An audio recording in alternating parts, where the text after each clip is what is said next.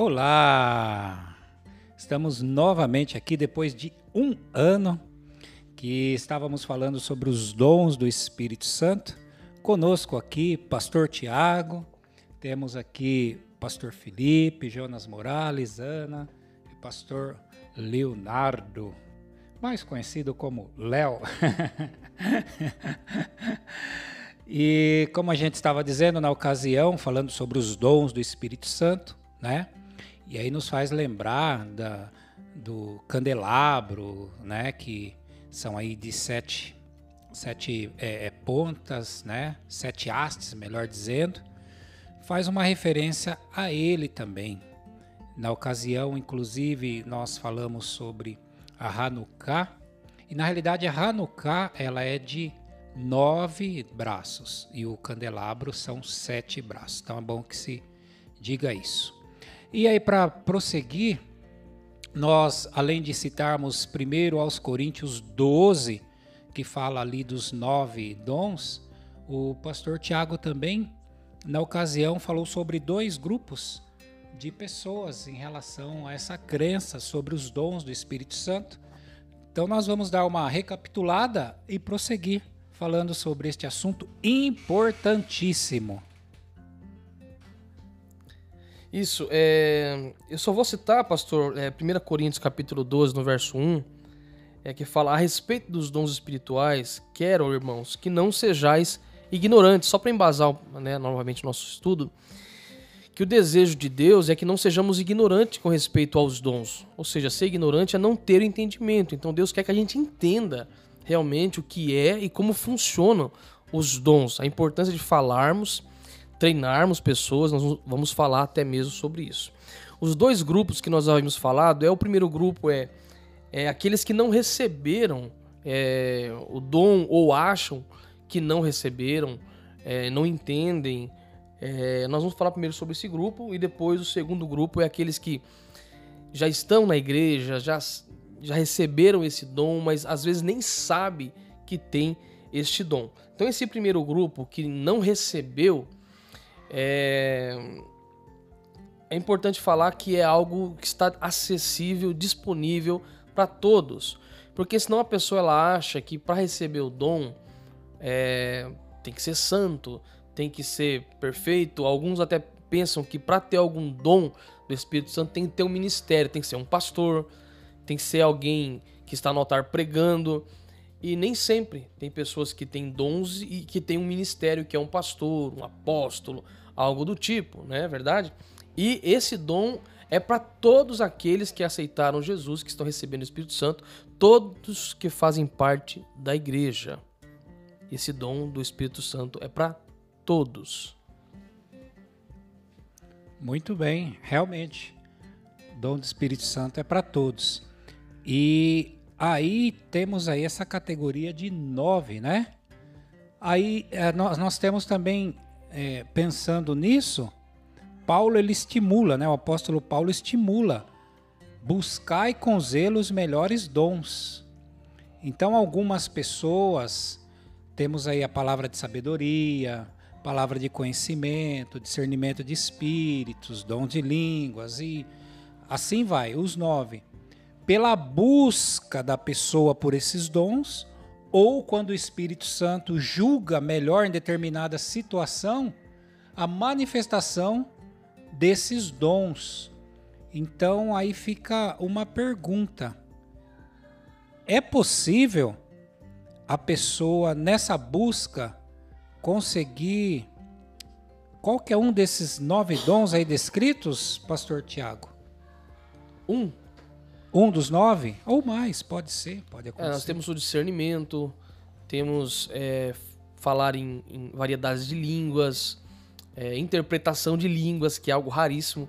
Eu, nessa caminhada com, com Cristo há mais de 20 anos, eu vi só uma única pessoa que tinha esse dom de interpretação de línguas. Raríssimo, né? pouco buscado. E Paulo fala muito importante isso dentro da igreja, para nós, nós que falamos em línguas, tenhamos quem interprete. Não é verdade? Então é, é pouco buscado, pouco falado sobre a interpretação de línguas. Eu, eu até coloquei algo aqui, eu estava é, tentando estudar um pouquinho, E me veio exatamente isso, né? Que, que o dom. Até nós falamos algum, alguns podcasts atrás que Jesus ele recebeu a plenitude daquilo que Deus era, né? E depois isso foi transferido, foi derramado sobre a igreja, sobre o corpo da igreja. Penso eu que Jesus tinha tudo isso sobre ele. E ele repartiu né, um pouquinho para cada um. A capacidade que Jesus tinha em sua plenitude, ele distribuiu, distribuiu sobre cada um de nós uma, uma, uma porção, uma capacidade, um dom. Né? Nós falamos sobre ferramentas, falamos sobre, sobre armas espirituais, são, são isso, né? É, Deus está compartilhando, derramando sobre nós, cada um, uma, uma, uma ferramenta, um dom que é para edificação desse corpo todo. Concluindo, é, se falta um, a, a dificuldade de nós chegarmos a uma plenitude é muito grande, a dificuldade disso. É por isso que nós andamos muitas vezes tão imperfeitos, porque é como se estivesse andando só com uma perna. Tá faltando é. os dons para trazer esse equilíbrio mesmo. Isso é importante citar, né, sobre o, a importância do papel da igreja, né? Porque assim, buscamos com excelência os dons de acordo com o que nós estamos vivendo, o Espírito Santo ele vai nos dar esses dons de acordo com a necessidade que ele tem para nós. Só que um, por que é importante andar junto com os irmãos? Qual que é importante você andar junto com os irmãos, estar em comunhão? Porque cada um tem um dom. Então, juntos nós somos edificados, né? Inclusive tem a passagem de Eclesiastes 10, 10, né? Eu vejo até algo que acontece muito. É... Isso acontece muito porque muitas vezes dentro de uma igreja, um ministério é, acaba se destacando por uma, um certo dom, uma característica. Existem igrejas apostólicas, existem igrejas que são mais proféticas, existem igrejas mais voltadas para o cunho é, é, de doutrina, ensino, né? Então, às vezes, as pessoas buscam mais aquilo que atrai elas, né? Por exemplo, estou na igreja apostólica, todo mundo quer o dom apostólico, profético, e fica mirando só naquilo ali mirando só naquilo, né? Ah, não, aqui tem o, o dom de revelação. Perceba que onde ministérios voltados para revelação, todo mundo quer profetizar e ter revelação. E aí fica só, só pendendo para aquele lado, né? Então, assim, é bom termos profetas, temos tudo, é, mas o equilíbrio é importante. Então, é importante falarmos sobre isso para despertarmos a igreja para buscar a totalidade dos dons. É, dentro disso, estamos falando o grupo 1, né? E eu quero aqui fazer uma provocação nós possamos é, dar base, né? Vamos supor aqui que eu não, não conheça, né? Não tenho essa experiência. É, quais são os sinais, né? Como eu, que não, não descobri se tenho um dom, eu posso saber que tenho um e quais são esses sinais é, que Deus tem comunicado comigo a respeito desse dom, como que eu posso trabalhar isso? Eu acredito que está dentro do que o, o, nós falamos anteriormente, essa busca e também a questão do Espírito Santo, né? São duas coisas. Uma é a pessoa buscar e outra, conforme a necessidade da igreja, o Espírito Santo ele vai vai manifestar aquele dom. E bem citou o pastor Tiago, por exemplo, numa, numa situação em que precisa da interpretação de línguas, a pessoa ela pode conseguir esse, esse dom buscando. E o que o pastor falou é verdade, viu? Raramente também eu vi. Eu me lembro que também foi umas, sei lá, no máximo umas quatro vezes que eu vi. E numa das vezes, pela misericórdia e graça de Deus, estava até conversando com um dos membros no outro dia, Deus me usou para interpretar. Olhei. Uma irmã, ela falava em línguas numa visita e Deus me usou para interpretar uma mensagem para aquela família. Eu acredito assim. Ah, gosto de pensar de duas formas. Eu quero citar aqui uma, uma frase que o pastor Codemir ele, citou em algum podcast anterior, não me recordo em qual, mas um dos três últimos, que fala sobre dons. E nesse raciocínio do pastor Codemir, ele vai colocar da seguinte forma: quando nós temos uma inquietação, uma revolta, entre aspas, ah, eu tenho alguém enfermo e aquilo me, me revolta naquele sentido, é ali já mostra, já é um sinal de eu estar sendo vocacionado a orar por cura.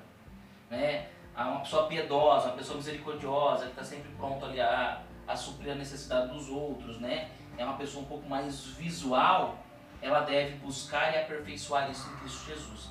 Eu gosto de pensar sempre em Romanos no capítulo 12, que nós também já citamos, a ótica de que tem os dons né, de Coríntios que nós acabamos de ler, mas a ótica de Romanos 12, que é o nosso dia a dia, né? Aparentemente. Mais natural, né? É, eu ia falar isso, mas é, o dom. Não vou falar dom mais simples, porque não existe dom mais simples. Tudo que é de Deus é perfeito e, e, e grande. Mas acontece no dia a dia e muitas vezes nós atribuímos isso à habilidade. Nós atribuímos isso a, a, uma característica desenvolvida por trabalho, pela, pela vida, pelo dia a dia. Então, ah, eu sou bom nisso porque eu aprendi a trabalhar dessa forma, eu fui para uma faculdade por esta forma. Mas, por exemplo, o dom de presidir, né? É, a pessoa é um líder nato, né? Então, aonde ela chega, ela tem essa habilidade, esse dom de Deus. E aí já é uma forma, né, um sinal, um sinal de Deus é, comunicando conosco para que nós possamos ser aperfeiçoados nisso. Muito bem, realmente, Pastor Felipe, bem lembrado do que o pastor citou aí. A pessoa, quando ela tem essa inquietação, já demonstra que ela está é, assim, com esse dom, com esse desejo no coração, realmente indica isso para ela poder exercitar. E os dons naturais aí, também colocados, é muito comum a gente ouvir o que o pastor Felipe citou quando ele disse do dom de presidir. É um líder nato. Já disse tudo, nato, natural, porque é um dom natural, também chamado dom de Deus. Então não é da pessoa, ela recebeu de Deus. E eu queria até citar aqui 1 Tessalonicenses, capítulo 3, no verso 10, Paulo fala assim: orando noite e dia com o máximo de empenho para vos ver pessoalmente e reparar a deficiência da vossa fé. É exatamente isso. Paulo, é, eu, é, ele está olhando e fala assim, primeiramente, estou me alegrando, vocês estão progredindo e tudo mais, mas eu estou orando dia e noite com o máximo de empenho, porque ministério é é serviço, né? Trabalho. Então ele está empenhado em o quê? Em reparar a deficiência da vossa fé. Paulo era um apóstolo. Era a função dele reparar a deficiência da fé. Então ele enxerga um problema e ele entende que é aonde ele entra. Então eu vejo que ministério e dom é exatamente enxergar um problema. A pessoa enxerga e ela se sente responsável por aquilo. Uau. Ela vai querer é agir. Então isso vem de Deus. Quando Neemias viu a situação, né, a gente pode usar o caso de Neemias aqui, tá certo? Que ainda não, é uma questão de dons, o Espírito Santo não sei se derramado, mas tem coisas no Velho Testamento que aponta para o Novo, né? Tá mostrando pra gente. Então ele vê a situação e fala assim: opa, eu sou responsável por isso. Daniel, quando ele começa a interceder né, pelo povo, ele, ele se sente atraído, chamado Jeremias também. Então eles veem aquela situação e eles sentem que eles precisam fazer algo. Então dentro da igreja vai acontecer isso. A pessoa ela vai enxergar um problema. Às vezes ninguém está vendo, mas ela enxerga um problema. Na verdade, não é para ser uma crítica. E o diabo pode até usar nesse meio termo, em vez de gerar mais. Ah, não, vou sair daqui. Ah, vou murmurar. Não, Deus está fazendo você enxergar um problema que é para você, é o seu campo de trabalho. É, é a sua tive, esfera de trabalho. Eu tive essa. Dentro do que o pastor Tiago está falando, é muito legal Lembrando que nós estamos falando para o grupo 1 descobrir aquilo que tem, né, os sinais. E tinha uma jovem na nossa igreja e ela ela veio conversar comigo que ela tinha sonhos. Ela falou assim: "Puxa, o tempo todo, tô quase toda noite sonhos, é, é parece que eu tô tendo visões e ali eu tô dormindo e constantemente são sonhos sobre uma batalha acontecendo, uma luta acontecendo. E ali eu posicionei ela, falei, olha, esse é um ministério de intercessão, um ministério voltado à batalha espiritual, né? Você olhar para isso, para desenvolver e pedir o discernimento de Deus para que ele venha, né, juntamente com o sonho, dar a interpretação, né? O que, que Deus quer ministrar, o que, que ele quer alertar, o que ele quer ensinar, que normalmente aí o, a batalha espiritual está acontecendo e muitas vezes a igreja ela está desapercebida, né? É, por exemplo, o ministério de intercessão, muitas e muitas vezes, é dentro da igreja atribuído à terceira idade. Né? Olha, ah, não, agora a irmãzinha lá, a irmã do coque, né? ela vai cuidar do ministério de intercessão e não é visto muitas vezes como um dom. É difícil você ver ministério de intercessão com jovens, porque é bastidor, né? Mas é essa inquietude de estar constantemente orando é, por outras pessoas, essa dentro da pessoa, né? Tem uma outra pessoa que tive uma outra experiência de uma jovem que nós começávamos a orar, essa jovem ela ajoelhava, começávamos a orar, ela ajoelhava e ela fazia uma poça de lágrima embaixo dela. E a oração começava, ela ajoelhava e certa vez eu fui conversar com ela porque ela, ela orava gemendo o tempo todo com dores, né? E aí novamente, né? É um ministério das dores, de sentir a dor do outro, da intercessão.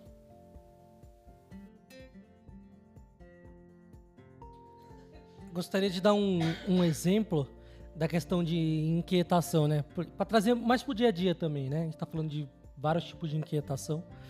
E aconteceu comigo umas três vezes. E uma foi mais recente, né? Eu até conversei com, com a Ana a respeito. Um dia que a gente foi é, almoçar fora. E chegando lá tinha um senhor, bem avançado a idade, vendendo balinha. Assim, na frente, assim, todo mundo passava ali, vendia. Nossa, e na hora sim, senti uma tristeza profunda. E pelo semblante dele, assim, eu já, eh, sabe, passava um pouco disso, mas não, não era escancarado. Só que na hora que, assim, eu olhei aquela situação, eu, eu é como se tivesse pra, passado para mim. Eu comecei a sentir uma tristeza tão profunda, tão profunda, que eu até meio que perdi o dia, se tem uma noção. E aí eu falei pra Ana, isso daí. Aí eu comecei a interceder orar por ele, pela família dele, que possa dar tudo certo, enfim, coisas nesse sentido em favor da pessoa.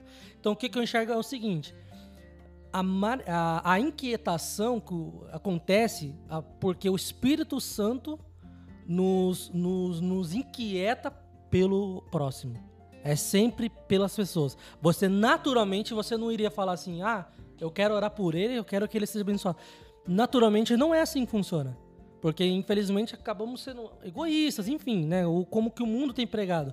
E a partir do momento que aquilo abençoa outro irmão, que aquilo é a favor de outra pessoa, pode ter certeza que é o Espírito Santo. Eu até tenho dois casos, é, um pessoal e o outro que eu participei. O pessoalmente é quando o Espírito ele começou a me mover em relação à cura. Eu não tinha, ninguém tinha me, é, me ensinado a fluir nisso, né? E eu lembro que eu comecei a sentir alguns. É, como se fosse um toque em alguns pontos. Por exemplo, depende do dedo, ficava como se fosse uma fagulhinha, um, um toquinho, uma coisa. Mas muito sensível. Às vezes tremia, às vezes dava um, como se fosse um. Sabe quando a gente não come banana e dizem que aí começa, sabe, o nervo assim? Eu sentia em alguns momentos quando eu estava próximo a alguém. Isso começou a aumentar muito, aumentar muito e eu não entendi. De repente, um dia eu conversando com uma pessoa e eu percebi, não lembro onde era, tá? Mas vou dar um exemplo como se fosse o braço. Aí eu senti no braço ali algo e aquela inquietação no braço, aquela situação, mas bem, é muito sutil. E eu percebi que a pessoa estava inquieta, mexendo exatamente no lugar que eu estava sentindo. Eu falei, tá estranho isso aí. Eu tô sentindo exatamente onde ela tá sentindo mas por vergonha ninguém ter me ensinado sobre aquilo, eu fiquei quieto. De repente, uma outra pessoa, eu conversando com outra pessoa, vou dar um exemplo como se fosse na perna, não lembro onde é que era. Eu senti aquele incômodo na perna e a pessoa começou a reclamar da perna. Eu falei, não é possível. E eu falei, eu entendi. Eu falei, será que não é Deus me mostrando que essa pessoa está com problema aí? E aí eu perguntei, falei, é, você aceitaria uma oração? Você está com problema na perna? Ah, tô com dor na perna, tal, tal. E eu orei por ela e ela foi curada. E aí eu comecei a entender que aquilo era Deus. Muitas vezes, é, até pregando, sentindo. Hoje eu acabo não falando mais, até preciso fazer. Mas eu libero. Mesmo quando eu sinto no culto alguém pregando no louvor, é, quem está próximo pode perceber que em alguns momentos eu coloco a mão no lugar na, na, do corpo e, e repreendo aquela enfermidade, porque às vezes não tenho oportunidade de perguntar no meio de 50 pessoas quem está com dor. Então eu libero. Mas pode ser que pessoas também estejam passando por isso e tenham isso e não entendam que é o Espírito Santo movendo. Um outro exemplo é. Eu estava numa vigília com um rapaz, nós estávamos ali orando, né, ministrando, e de repente ele veio para mim e falou assim: Olha, está acontecendo um negócio estranho. Eu falei: O que aconteceu? Eu assim, eu tô olhando para aquela moça e eu tô vendo um coração. eu até brinquei, falei, mas rapaz, tá, você tá noivo, né? Você não vai. Como assim? Ele disse, não, eu tô vendo literalmente como se fosse um coração de papel. Né? Um coração de papel. E quando eu olho pro coração, ele tá inteiro, e de repente eu vejo uma mão rasgando no meio. Eu falei, Deus tá te mostrando que ela tá com o coração partido. Ele falou: o que, eu faço? Eu falei: ah, vai lá e fala pra ela, você tá com o coração partido e deixa que o Espírito Santo continua. Ele chegou para ela e eu fui do lado, e ele chegou e fez assim, exatamente com a mão: Você tá com o coração partido? e ela começou a chorar. E como ele deu o primeiro passo de, de perceber, ir até ela, quando ele falou: Você tá com o coração partido? Ela falou que sim, começou a vir toda uma revelação. Parece que foi um abrir de torneira assim. Chave, né? É.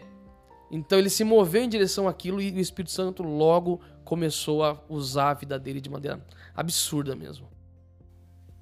Pra, pra gente fechar essa primeira parte, eu comecei a ler um livro que a Laura emprestou para mim. O nome desse livro é Azusa em Chamas. E é um livro que foi escrito ali com a ajuda da Reid Baker e o Bill Johnson. São pastores ali que cresceram, né? E hoje a igreja está na Califórnia. Do Bill Johnson e da Heidi Baker, né? Missionária, hoje está na África, mas que cresceu ali na Califórnia. E num trecho do livro, a Heidi Baker ela vai falar que ela foi criada ali na Califórnia e ela cresceu é, surfando. Ela, a adolescência dela foi sobre os surfs. E, e é algo muito bacana que ela fala é que em uma região de uma praia é, eles acompanhavam a pedra e aquilo parecia muito estranho porque não faria sentido algum porque era perigoso. Se vê uma onda e bate em você, você está perto das pedras e o risco de se machucar era muito maior. Só que para quem morava ali, eles conheciam o fluxo da água. E naquele canto não, não havia resistência da água para guiá-lo até a água profunda. Então, quem era surfista que morava ali, eles já iam beirando a praia e deixava a onda levar. Eles, a onda levava eles para eles pegar uma, uma onda maior. E quando pegava um turista, o turista ia pelo meio do mar ali e ele ia se cansava. Ele ia até pegar onda, mas ele ia se cansar. E aí eles, por que eu estou falando isso? Porque eles eles vão falar do avivamento, né, da Zusa, e eles vão apresentar sempre como um, um fluir, né, como uma onda, um movimento de uma onda. E nós precisamos estar prontos para surfar nesta onda. Então, quando Deus, quando Deus ele quer, ele Tá, ele continua operando milagres. As ondas estão aí. Né? Mas muitas vezes nós estamos ali que nem o turista, tentando pegar essa onda, mas até chegar lá eu já cansei, né? tentando métodos diferentes. E quem já conhecia, já se deixava levar pela própria água do mar até o ponto perfeito para surfar. E o pastor Tiago falou de fluir, né? E eu lembrei do livro aqui. Acho que o, o ponto é esse, né? É nós nos deixarmos uma vez inspirado pelo Espírito Santo, fluir. Eu até, uma, uma das últimas experiências que eu tenho tido, eu, eu estava assistindo um culto é, online e eu vi Deus usando um pastor conhecido, é, revelação na profecia mesmo, mas de uma maneira muito incrível, como eu fazia muito tempo que eu não via. E, e não muito teatral, sabe? De maneira muito genuína e, e linda. E eu só pensei, falei, puxa, o senhor nunca me usou desse jeito. Eu não orei, eu não pedi. Eu simplesmente falei, puxa, o senhor nunca me usou desse jeito. Isso já fazem uns três anos. E logo em seguida, de repente, o Espírito Santo começou a me usar mais na área da revelação. Coisa que nunca tinha acontecido em, sei lá, quase 20 anos de ministério. Eu lembro que até, o Jonas está aqui hoje, eu lembro que até um dia eu estava no culto nosso, e eu passei pela Evinha, que é a esposa do Jonas que está aqui, e eu passei por ela e eu vi ela com uma criança no colo. Com uma criança no colo. E eu voltei para falar, porque eu passei, estava ministrando após uma ministração, passei por ela e eu vi ela com uma criança no colo. Quando eu voltei para brincar com a criança e orar pela criança, não tava com criança no colo. Eu falei, Evinha, cadê o cadê a criança? Ela olhou assim, criança? Eu falei, eu te vi com uma criança no colo. Aí ela já ficou toda emocionada, né? E eu falei, inclusive eu vi ela com um brinquinho. Né? Um brinquinho, uma menininha. E, e ela chorou, orei por ela tal, e foi. Depois eu senti o peso daquilo. Falei, meu Deus, é, isso foi uma revelação? Foi, foi uma profecia ou não? Porque é, não tinha ainda essa, essa, essa experiência com re- revelação e, pro- e profecia, né, visões, não tinha muita experiência com isso. E agora ela esses dias ela descobriu que era mamãe, né? Ia ser mamãe e realmente era uma menina, né? Então eu senti que Deus estava me falando lá, eu senti mais aliviado. Mas nesses últimos dois, três anos isso- aconteceu mais vezes. Mas é importante destacar isso, a gente vai aprendendo a fluir né, nos dons do Espírito Santo. E nós profetizamos conforme a fé. Então, ou seja, com o tempo a gente vai aprendendo a fluir melhor na- nesse dom, usar essa ferramenta que Deus está nos dando para beneficiar o corpo de Cristo. É verdade. Pastor Tiago já até encaminhou aí para o fechamento. É, Já está tudo aí à nossa disposição. É só nós usarmos e nos deixarmos ser usados por Deus, que os dons do Espírito Santo vão fluir.